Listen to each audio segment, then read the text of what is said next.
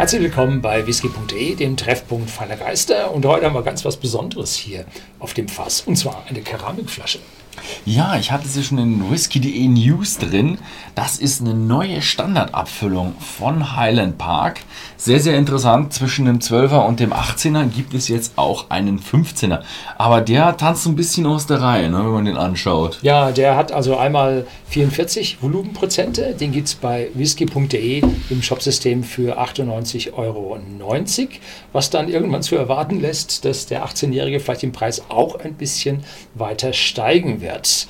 Viking Heart zeigt die Geschichte von Highland Park, die nämlich auf den Orkney-Inseln beheimatet sind und die haben ein nordisches Erbe.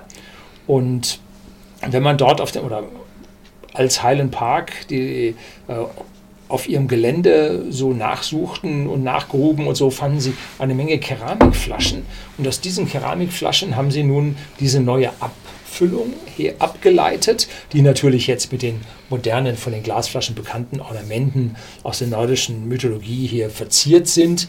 Und diese Flasche wird also in England hergestellt aus 100% lokalen, bleifreien äh, Erden und ist also außen und innen lasiert, was wichtig ist, um hier einen, einen Verlust äh, und einen zu starken Kontakt des Whiskys äh, mit diesem ja, mit dieser Keramik, mit diesem Porzellan hier zu verhindern. Mhm. Jo. Ja, und er heißt nicht nur Viking Heart, sondern diejenigen, die es schon ein bisschen aufgepasst haben, die haben auch schon das Viking Heart gesehen. Hier hinten drauf ist dann das Herz in den Runen drin. Ist das eine Schlange, die da außen rumgeht? Ja, schaut fast so aus. Mhm. Und, und Steinernes Herz. Steinernes Herz. Nein, ein warmes Herz haben die. Ja. ja. Mhm. Der Whisky an sich ist ein 44-prozentiger Whisky, wie man es von Highland Park kennt, nicht gefärbt. Und es ist aus drei verschiedenen Fässern zusammengestellt. Wir haben einmal die normalen Refill-Fässer, um den Geschmack so ein bisschen abzurunden. Und dann haben wir noch äh, Seasoned Sherry Casks aus amerikanischer Weißeiche und auch noch Seasoned Sherry Casks aus europäischer Eiche. Also haben wir wahrscheinlich einen guten Sherry-Einfluss bisschen vielleicht ein paar würzige, bittere Sachen aus der europäischen. Und, ja. Also was ich nachgelesen habe, es sollen nur wenige von diesen normalen Refill-Fässern sein und die meisten sollen also Sherry-Fass gereift sein.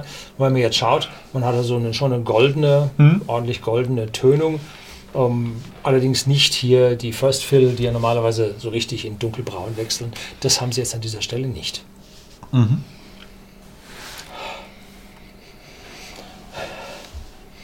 Ja, also ich habe jetzt den zweiten kleinen Schluck hier im Glas drin, weil wir vorher den englischen Take genommen, äh, gemacht haben. Und jetzt hat sich der, das Aroma weitaus verbreitert. Ich habe eine Menge Karamell und Vanille drin und natürlich zuallererst den, den riesigen Sherryfass-Einfluss. Und dazwischen mischt sich so ein kleines bisschen Heidekrautrauch. Das macht die Sache komplex, das macht die Sache sehr interessant. Und dazwischen finde ich da noch so eine leichte Fruchtigkeit. Vielleicht sind es Ananas, vielleicht ist es ein bisschen Zitrus. Also nicht diese süße Ananas, sondern eher ein bisschen frischere Ananas, um nicht zu sagen unreife Ananas. Und das alles zusammen gibt einen hübsch komplexen mhm. äh, Aroma. Ich habe jetzt auch seit dem ersten Mal probieren, also seit dem englischen Take, habe ich auch ein bisschen eine Änderung.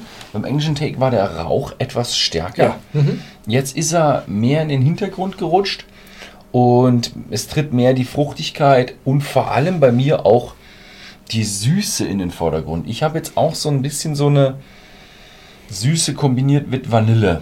Ne, also so ein bisschen kommt hier so der Vanille, Eichen, Holzzucker-Geschichte kommt da so ein bisschen durch. Und ja. es ist schön mit frischen und tropischen Früchten. Ja, also die Zuckrigkeit habe ich jetzt nicht, aber ich habe die Fruchtigkeit ganz mhm. deutlich. Ja. Slange? Skoll. Ja, nordisches Erbe. Skoll geht ganz genauso. Mhm.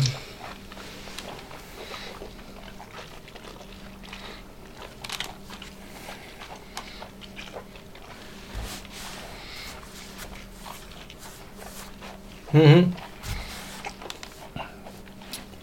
Also jetzt habe ich einen ganz, ganz, nimmst du mich in die hinzu? Hat ihm zu gut geschmeckt.